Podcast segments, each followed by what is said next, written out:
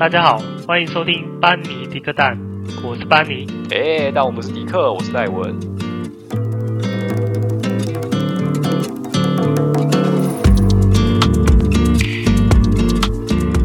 Hello，大家好。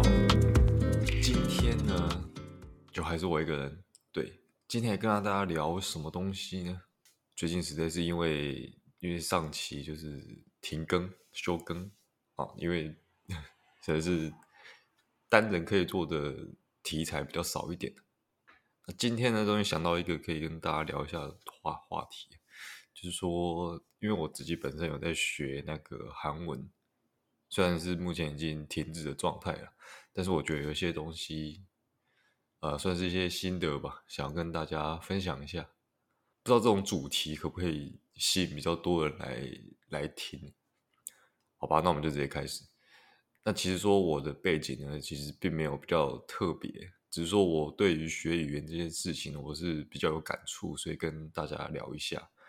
那大家就是一般人在学语言的经过，或者是说学英文的经过，因为大家在台湾的学生，如果你是台湾人的话，第一个学的外语应该都是英文，就是撇除母语之外，应该都是英文。那如果说，很长嘛，我们就是小时候都是因为说为什么要学英文？因为就是考试会考，所以 就是要学英文。所以有时候我们会觉得学语言好像就是为了考试。那其实我自己觉得是长大之后觉得啦，如果学语言只是为了考试的话，那就是你很难把它真的把它学好这样子，或者是说你没有办法把它拿来实战。所以实战就是说，哎，日常生活中用得到。然后可以跟国外的朋友去沟通，这样子，我觉得，我觉得是有点差，就是没有那个动机。所以说，如果说你只是为了考试去学一门语言的话，你可能会觉得说，这个好像没办法拿来真的实际上来交流用，或者是说，比如说有些人就是实战上就是口说上面很厉害，但是真的遇到语言考试的时候，好像又没有想象中的厉害，就是说两边没办法就是兼顾这样子，就大家也会想说。呃，像我们都是说中文的人，但是我们国文考试也 不一定就是可以拿到高分。就是说，如果说英文没有经过呃系统的学习的话，基本上要么就是口说不行，要么就是笔试不行。对，不过我们今天没有要探讨说怎么样才可以学得好，只是聊一下说我自己的一些在学语言路上的一些心得而已。刚刚提到，就是说学语言的话，它要有一个目的跟动机。我举例一个，我为什么会发现就是这件事情。其实我在学英文的时候，最小呃一开始是在那个小学的三年级还是四年级的时候，哦，就学习儿童美语这样子，那就是一直学嘛。那时候也觉得说，呃，反正小时候学英文没有什么目的，反正。家长叫你学你就学哦，对，就是这样，然后就学学学，学到国中开始学校开始教英文，那这边就是学英文就是为了考试读书，那一直到高中其实都是这样子，包含考什么检定都是因为说，因为你的学历上你需要这个证明，所以你必定要去考这样子，其实没有什么个人的因素，然后一直到我后来到研究所之后。有去申请交换学生，然后到国外去，有去认识到国外的一些朋友。我在偶然的一次机机会啊，跟在荷兰认识的韩国朋友跟他聊天之后，但是那时候不会韩文，那时候英文聊。在跟他聊天之后，我们都有共同的感想，就是说，其实韩国的环境跟我们蛮类似的。你学习任何东西，其实就是有目的，就是要让他这边目的并不是说个人的目的，就是为了。自己的学经历，所以才去学，因为他们其实压力也蛮大的。我跟他有共同的感想，就是说，其实语言就只是一个工具而已，不要把它想得那么复杂。如果说今天我们两个之间没有人会英文，要我跟他沟通，就不晓得用什么，因为我不会韩文，他也不会中文，那你是不是就没办法交到这个朋友？所以那个时候我们就想说。语言其实只是个工具，不管是不管我们两个之间的文法对还是错，就其实那时候我跟他讲的很很开心，但其实我后来发现，就是当下讲文法可能就很多都是错，但我们不管，我们不去 care 那个文法到底是对还是错，反正语言就是拿来交流工具。其实你说你说的出口，他听得懂，或他说的你听得懂，这样其实其实就够了。对，那时候就有认知到说，哦，原来我的我学语言其实不为了什么，就是为了这一天可以让自己去认识不同国家的人，这样子去接触不同的文化，啊，并不是说我考卷上要考多高分那样就是好，没有。对，好吧，刚刚是讲英文的部分。那再来就是说，那呃，关于第二外语的选择，我们在第二外语的选择上面呢，大部分人应该是比较不会再被像就是学英文那样，就感觉好像有点哦，我是被逼的，就是我没有很想学英文，但是因为考试要啊怎样，学校说，所以我才一定要去学。那第二外语选择的时候，我个人呢、啊。应该大部分人都都是这样子啊，比较倾向于我自己想念什么，所以我才会去念，因为我对它有兴趣。这个时候，你就会发现说，你如果自愿去学习语言的话，其实是会比较快乐的。当然，一定会有遇到障碍的时候。如果说要学一门呃技艺，一个技能，你要一路走到专精的路上，我觉得一定都会伴随着很多的痛苦。不可能说百分之百都是快乐。我之前有去参加那个，哦，那个时候还刚毕业、刚退伍，然后刚出社会，那时候还没找到工作，然后就想说去参加那个征才博览会，就跟朋友就一就一起去参加。那参加完之后，就拿到那个电脑绘图的课程的一个算是简介吧，就是邀请你去去听课这样，但只有一堂这样子。然后那堂那堂课上面呢，的那个讲师他就有说到一件事情，他说大家来这边应该都是很喜欢画画，那他就说不可否认的就是他也很喜欢画画，但是画画当然是很快乐的一件事情，但是他告诉我们说，你画画当兴趣跟画画当工作这是两件完全不同的事情。画画当然是快乐愉悦的，但是说如果你要学到专精，你可以赚钱，那过程一定很痛苦。其实专业就是像这个爬山一样，你爬完一座高山。那个过程一定不会完全都是愉悦快乐，当然有人会享受那过程是没有错，但是你会伴随着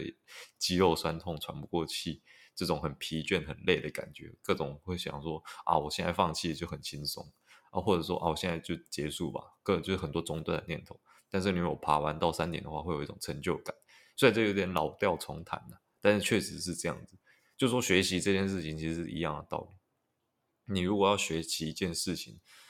到顶峰，你一定要觉悟，说这个过程绝对不会是百分之百都是很愉悦、很快乐的。那个老师那个时候就讲说，你如果很，你如果觉得学习画画就是一路上可以嘻嘻哈哈，觉得很快乐，完全没有任何阻力，就会学到专精，这是不可能的事情。你一定会画到自己觉得很痛苦，会觉得说我这个兴趣是不是，其实我没那么爱画画这样子，一定会很多这种念头。但是你要有觉悟这种这种事情。对啊，所以我后来没有选择去画画，因为我觉得，我觉得画画带给我快乐，就是我在很累的时候，我可以拿它出来去消遣自己，这样子就是算是一个放松的过程。我不希望最后连这个兴趣都变成好像很有压力这样子，好吧？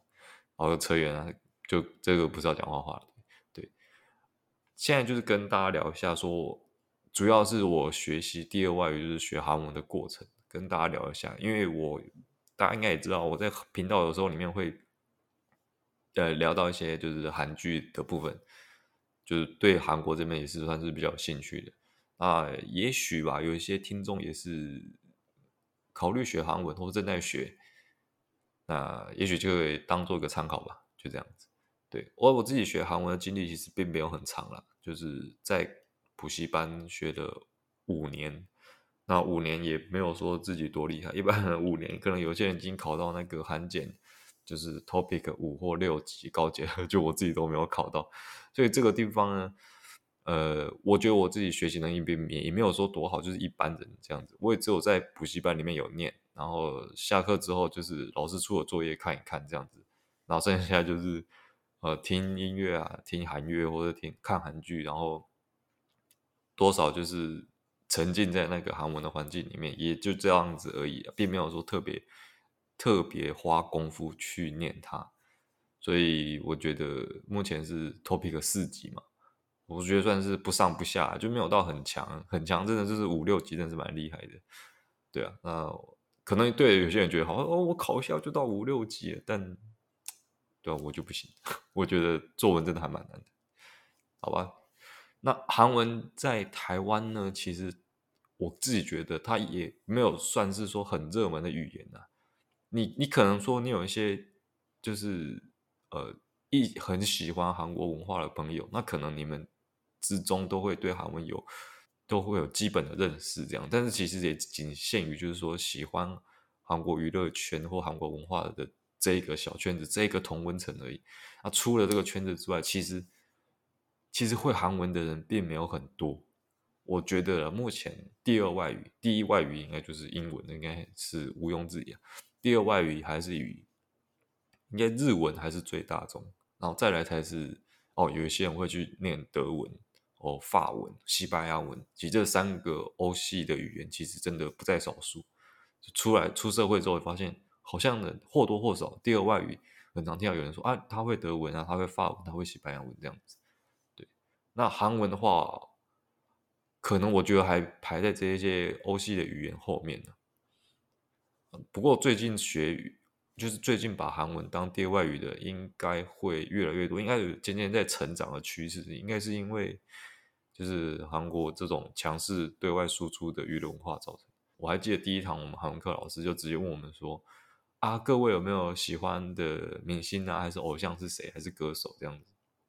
就看起来说老连老师都认为现在的人学韩文。就是为了追星，你就是因为有喜欢某个歌呃某个歌手，我要去参加他的签名会这样子，对，那实际上真的也是这样没有错。我观察起来，就是我这五年里面，在一个班里面呢，你纯粹为了说我职业需求、我生来的需求，跟追星一点关系都没有，然后我就来学韩文，这样的比例真的没有很高。以如果一个比较大的班级，可能三四个班的话。可能不会超过三分之一，就是说大概不会超过十个人说他们都是这样子，所以也就是说，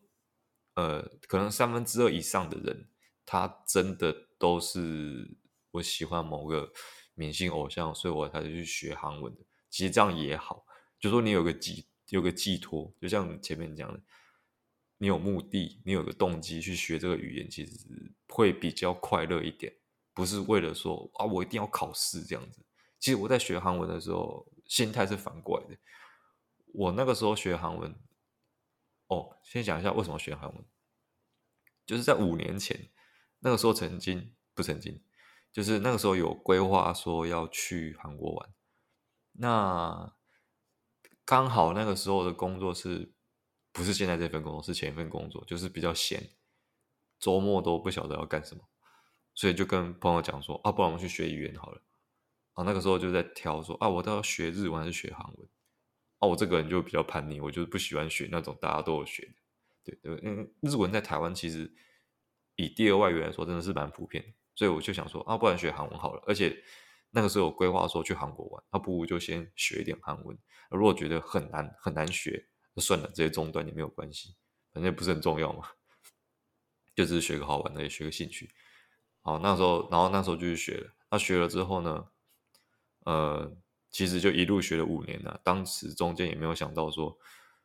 有什么必要说我一定要去中断它，就找不到中断的理由，那算了，就是继续学，然后一直学到一直学到去年的圣诞节才把它停掉。哦，那等一下会告诉大家说为什么会去把它停掉。学韩文的感想就是说，其实。韩文算是一个蛮好入门的语言，如果大家想要学的话，其实不用害怕他说啊，门槛会很高，会不会像那个什么？好像有人说，呃，法文还是德文，就是它有那个卷舌音，就你没办法卷舌，好像没办法好好把它把音发出来，就算一个门槛这样子。我先说一下，我在大学的时候也有修过一学期的日文，但那个时候真的很皮毛，老师就是把。五十音跟清音、浊音、片假名、平假名分清楚，教给大家。那时候学会，然后教一些简单的单字，还有一些简单的例句会话，就这样子就没有，因为一学一学期而已，其实没有办法学很多。但是我知道说，就是日文有五十音，然后还有分那个清音跟浊音，又分平假名跟片假名。就是音的变化上很多了。其实韩文也不少，但是韩文的基本读音只有四十音而已，相对来说门槛就四十跟五十比，就四十比较少嘛，那就是比较平易近人一点点。呃，而且就是说韩文当初创造的初衷啊，它其实就是让知识水平比较低的平民可以去更容易学习。那韩文当初的创造，就是因为，呃，世宗大王有学韩文的，应该就知道这个人，他是韩国古代的一个其中一个皇帝，就是世宗大王当初就是当时的那个环境是，呃，韩国的语言其实没有没有韩文这种东西，他就是学中文，就是用汉字，但是用汉字很难，而且只有高知识水平的贵族可以学，那平民没办法学。平民如果没有没有自己语言的话，那什么政令的推行、国家的发展，其实都困难，所以就开始推广韩文，就是世宗大王自创的语言，推广韩文。那韩文的主打就是学习门槛低，就是连这些呃知识水平比较低的平民，他都可以很简单去学习。所以说，其实你就这样想，古代那一些人，他没有念什么书，他都可以学韩文的。而且还学得这么好，那我们呢？就是我们现在知识水平都比较高的学校，应该不会有太大问题吧？对啊，就是抱着这样的心态去，就就去念。好，那我自己学学过后的感想是，确实韩文的入门的门槛并不高，但是门槛越低的语言呢，它难文法难度就越高。我举例一下，就是比如说像中文，我自己个人真的觉得哈。中文真的没有什么，没有什么文法可言。但是这种没有文法可言的东西，其实它，它要掌握它就变得很难。像中文，我们有时候随便乱讲，讲话颠三倒四，我打错字，但是我们都还看得懂。而且我问过说，在就是在公司的外国人，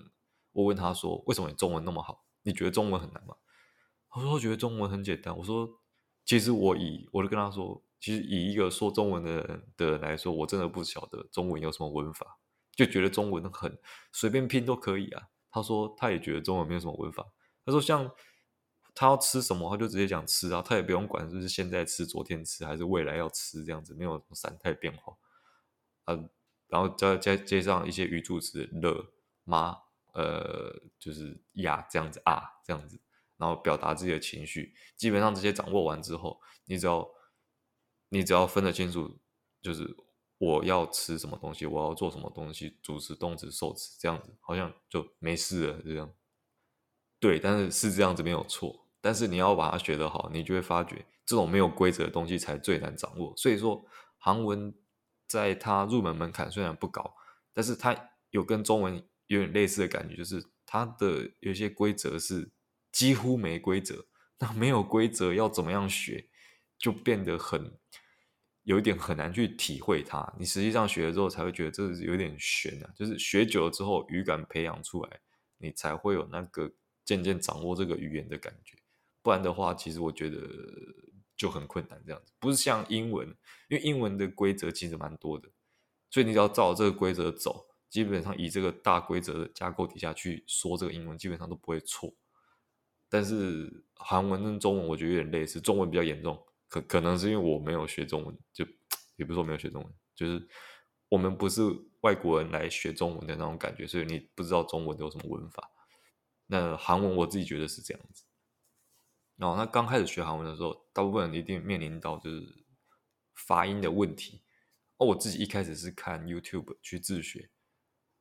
我觉得自学的结果跟我后来去，我一开始去师大的那个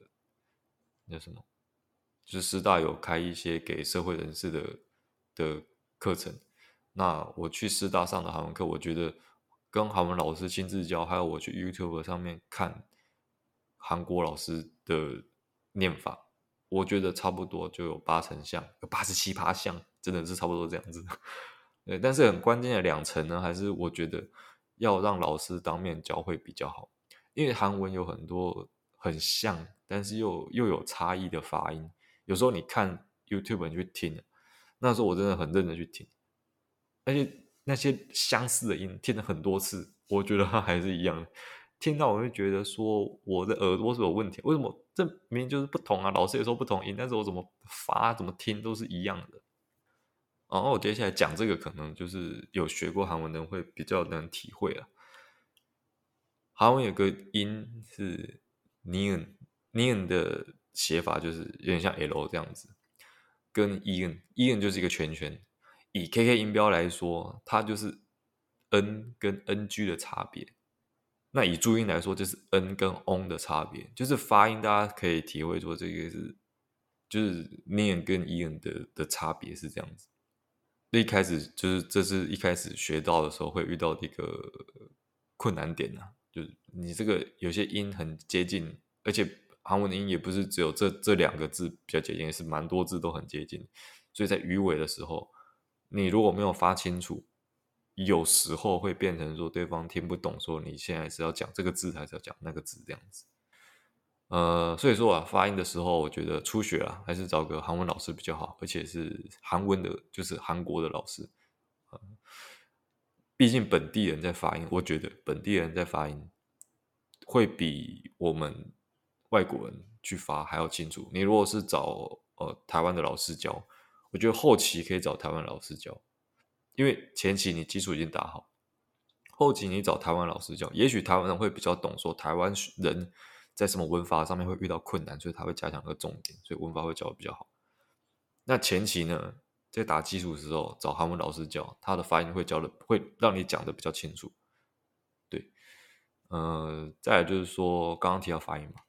我自己觉得啦，发音的部分比文法还重要。一直到你学到后面，你会发现说，不管你有多厉害，如果发音你发的不好，如果对方听不懂的话，其实就是就白搭。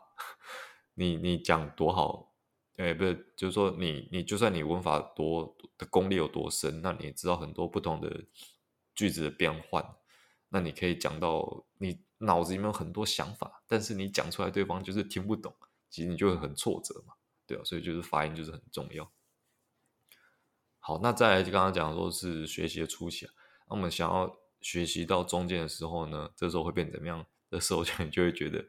对这个文法感到非常的挫折。那这个是我觉得是没有办法的，就是需要靠时间去弥补。呃，尤其是说韩文会有很多这种呃间接的语法，就是比如说就是我听说，或者是听谁跟我说，或者是听谁跟谁说，就是这种我。听说的这种间接得到资讯的这种文法的时候，会很复杂，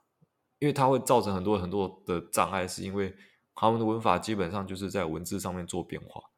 最常见就是说，呃，收尾或是动词会改变，因为像类似动词加上 s 或是加 ed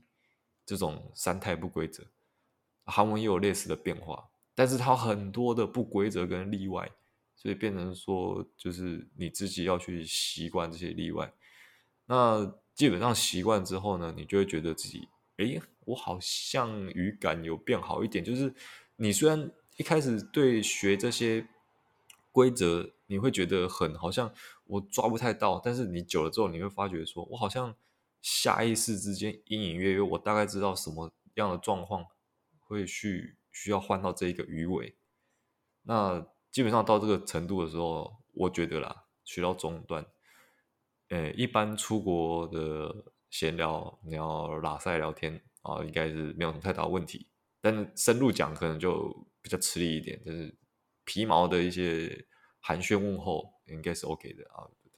呃，买买东西杀价，跟老板娘聊个一两句啊，这样应该是 OK 的。对，那再就是聊到说比较进阶的部分。我自认我应该是就是学到中段，就是中阶，然后要迈入这个进阶的过程呢，那我就放弃了。对，学到进阶之后呢，你会发现啊，就是之前学的，呃，应该都是皮毛，就这样，只是打开了韩文的一小扇门而已。你看到只是一点点，哦，虽然都可以用，虽然都可以用，没有错，但是我说实在，你如果还就是一门语言一直学到中间，没有学到进阶，没有学到那些真正的变化困难的地方，你会觉得自己讲话很像是小朋友。比如说像英文好了，你如果永远永远都是平铺直述，主词、动词、受词这样子。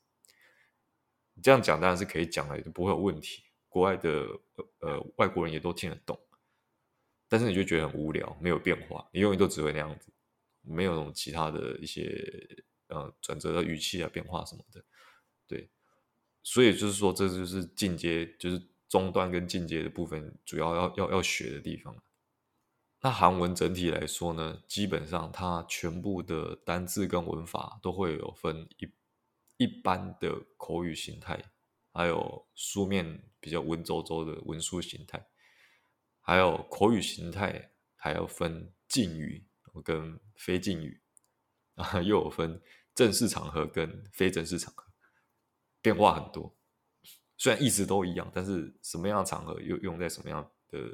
要用什么样的单字，用什么样的口气，其实是不一样，你就不能乱用。当然，在平常讲话，你可以用到那些很高级的语法。或是比较正式的语法，那 但是朋友可能就觉得你这人讲话怎么有点，你主播吗？怎么 讲话有点生硬的这样子？就是就是平常聊天啊，随便就好这样。对啊啊，如果说到正式场合，你就用错，就是用一般随便的语法，人家觉得你这人怎么那么没有礼貌这样。对，就我跟你很熟吗？你凭什么跟我讲半语？就差不多是这样的感觉。我觉得了解到这些变化之后，基本上就是算是略有小成啊，就是你也体会到这就是这个韩文的水很深这样子，也也有有有一定的实力才可以感觉到这种差异这样子。对，那再来就是说，我认为啊，就是语言的成就其实并不是说哦，我的检就像前面讲的，我没有说检定考高分。就是一个很高，呃，也算是一个很高的成就，但是我并不认为说那是学语言的最终目的。当然，你考高分当然也是很不简单，至少我自己就没有把它考到。我觉得啊，跟当地人呢，你可以流畅的、流畅的对话，然后有自然的对答。我觉得，就算是就算是你本身有这个实力的，就是你有办法用这个语言去跟其他国家的人沟通，去了解到他们的文化。然后你因为这个过程中，你想要知道的更多，所以你就往更深的去学习，这才是 学语言真正的一个要怎么讲动机，一个真正该有的心态这样子。那其实要达到这样的境界，我认为就是真的就是一辈子的学习，就要一路学一路学下去。就是语言这种东西。其实这种基本的科目啊，语言啊、数学什么这种东西的，都是没有尽头的。就是说，你希望要自己要达到什么样的程度？就像我刚刚说，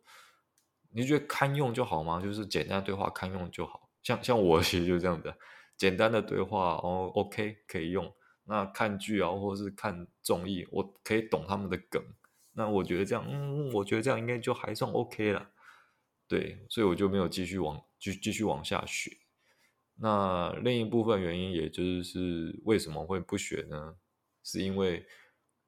因为在去年的圣诞节终止嘛。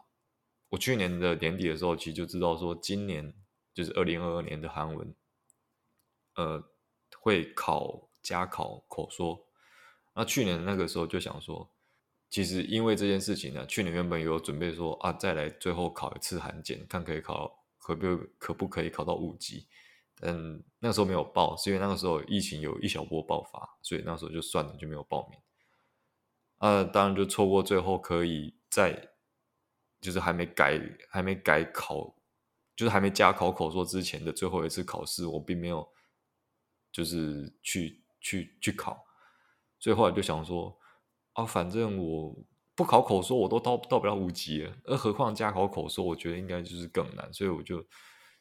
而且当时候就是觉得说，呃，在补习班，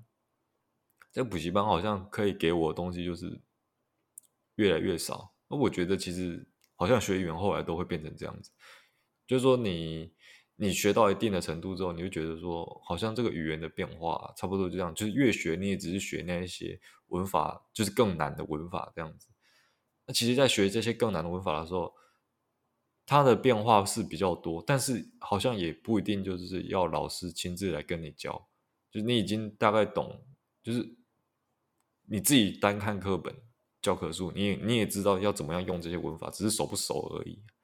并不是说没有老师教你就完全看不懂，说这为什么课本会这样讲，只是不会。对，所以说前面基础打完之后，我觉得，呃，其实可能就可以规划自学，就是你对这个语言已经没有到很陌生的程度，你就可以规划自学。那补习班只是提供一个环境，让我们可以维持韩文口说的这个语感。那我自己在工作的场合，其实其实没有到很多，但是多多少少也会用到韩文，所以我自己就觉得还好，并不是说后期一定要到补习班继续念下去。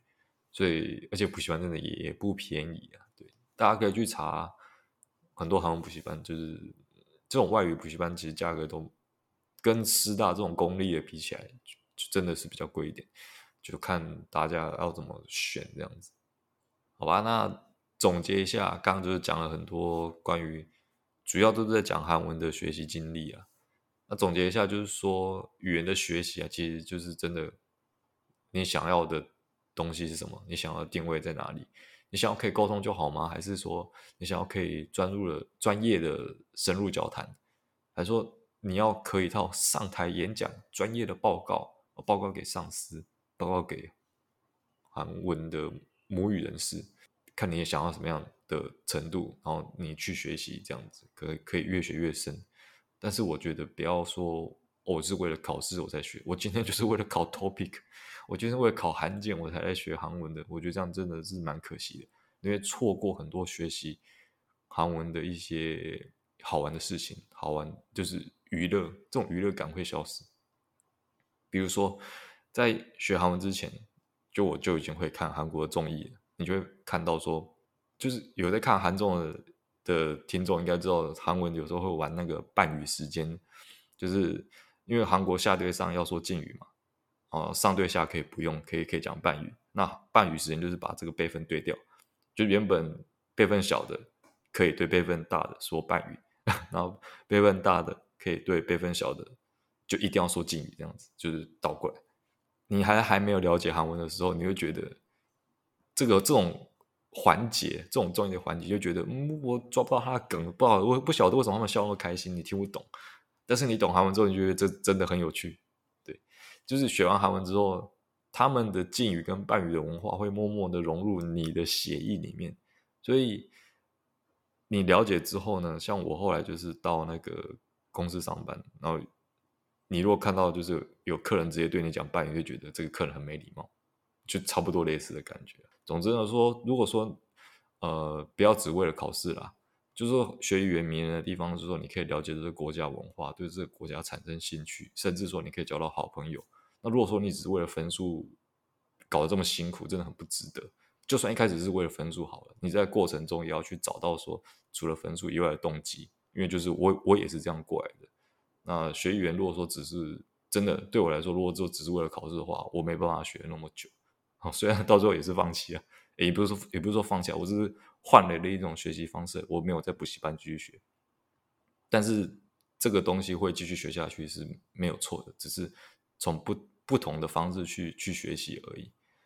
好吧？那今天呃，对于学语言的一些心得感想，就跟大家分享到这边。那我知道有很多人其实自学语言都蛮有一套的，那。就是跟跟大家聊聊，那如果大家有什么想法的话，也可以在 IG 或是呃任何地方可以留言的，都可以像 Apple Podcast 啊，或者 Gmail 都可以留言告诉我们。那我们就下期再见了，拜拜。